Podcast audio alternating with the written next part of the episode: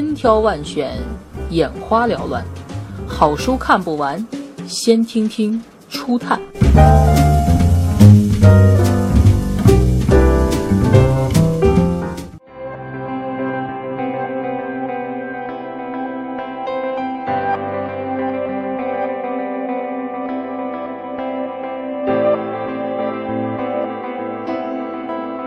颠覆者，周鸿祎自传。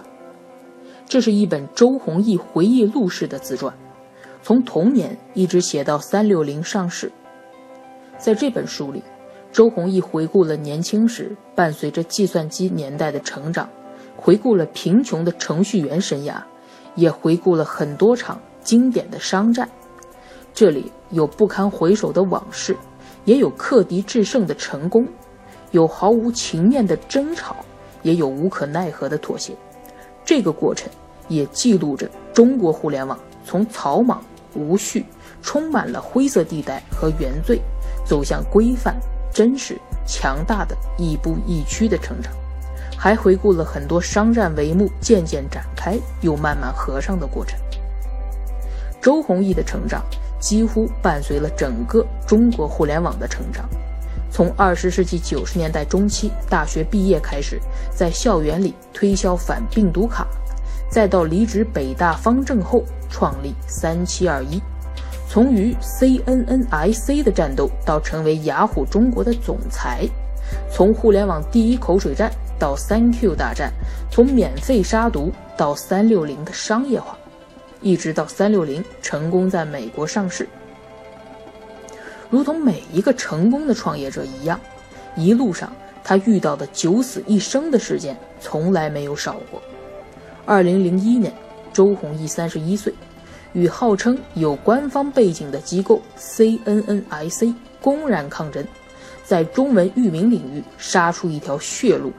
我们认识了一个好战的周鸿祎。二零零三年，周鸿祎三十三岁。以一点二亿美元变卖了自己创办的公司三七二一，成为雅虎中国总经理，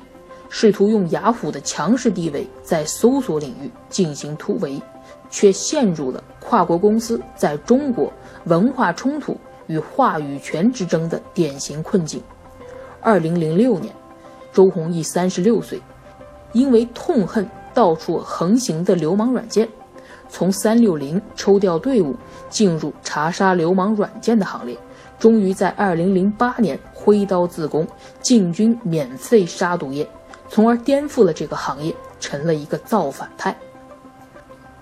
周鸿祎在书中分享了二十年来中国互联网的成长带给创业者以及网民的故事，分享创业过程中那些在没有套路可循却必须杀出一条血路的经历。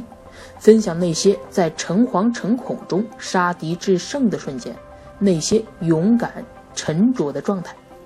这种分享或许可以给更多的中国创业者一些勇气，一些启迪。